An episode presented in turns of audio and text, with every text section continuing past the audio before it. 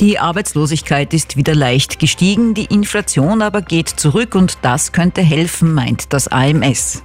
Der GRK will heute im Duell gegen die Vienna wieder einen Schritt in Richtung Fußball-Bundesliga machen und das Wetter bringt morgen Sonne, Wolken, aber auch einige Regenschauer. 286 Gemeinden, 13 Bezirke, ein Sender. Das Radio Steiermark Journal mit Sabine Schick. 40.450 Personen waren mit Ende Februar in der Steiermark arbeitslos gemeldet. Das ist ein Plus von mehr als 10 Prozent und der Anstieg wird sich laut Prognosen des AMS auch noch ein paar Monate fortsetzen.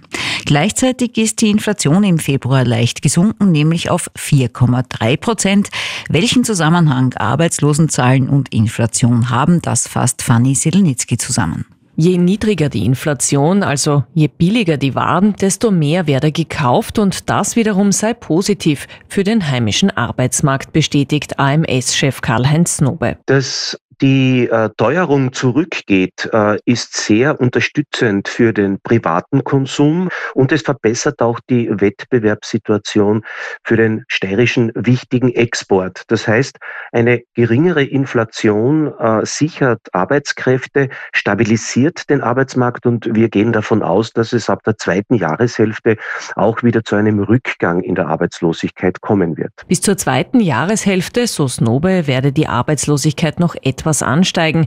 Das liege vor allem noch am Exportsektor. Ja, wir sehen, dass vor allem äh, mittlerweile der Export, äh, der produzierende Bereich wirklich nachhaltige Schwierigkeiten hat. Äh, hier müssen wir auch noch mit äh, Kündigungen und Freistellungen rechnen. Wir erkennen, dass äh, es auch im automobilen Bereich äh, nicht so rund läuft. Ja, und schließlich haben wir auch keine einfache Situation im Handel. Hier vor allem auch Textil, Bekleidung, Schuhe. Also zusammen Zusammengefasst wird es noch bis zum Sommer schwierig bleiben, dann aber rechnet Snobe mit einer Entspannung und man rechnet damit, dass man gegen Jahresende wieder das Niveau von 2023 erreichen werde. Eine rumänische Großfamilie soll laut Polizei seit gut einem Jahr in Graz unzählige Ladendiebstähle begangen und E-Scooter und Fahrräder gestohlen haben. Die zehnköpfige Familie hat damit einen Schaden von mehr als 50.000 Euro angerichtet. Die Waren wurden laut Polizei auf Bestellung gestohlen und über Messenger-Dienste verkauft. Fünf Verdächtige wurden festgenommen und angezeigt. Drei Frauen befinden sich in Untersuchungshaft. Wir kommen zum Sport. In der 18. Runde der zweiten Fußballliga empfängt der GRK heute den First Vienna FC. Die Grazer haben sich von der Konkurrenz in der Liga mittlerweile deutlich abgesetzt. Mit der Rückkehr in die Bundesliga wollen sie sich aber noch nicht auseinandersetzen. Heute könnte zu Hause gegen die Vienna aber ein wichtiger Schritt gesetzt werden, berichtet Rainer Liebig. Einerseits marschiert der GRK derzeit scheinbar unaufhaltsam durch die Liga, andererseits findet die potenzielle Konkurrenz nicht zur nötigen Konstanz und so kommt es, dass die Grazer 13 Spiele vor Schluss 13 Punkte Vorsprung haben.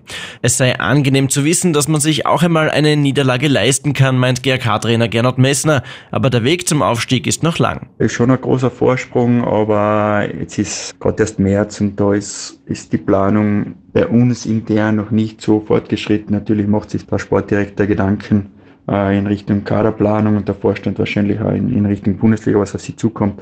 Aber in der Mannschaft direkt ist es kein Thema. Wir wollen jeden Tag unsere Leistung im Training abrufen und auch am, am Wochenende mit Energie und einer guten Einstellung in die Spiele gehen. So wie heute Abend gegen die Vienna im Duell der Traditionsclubs peilt der GRK den dritten Sieg im dritten Frühjahrsspiel an.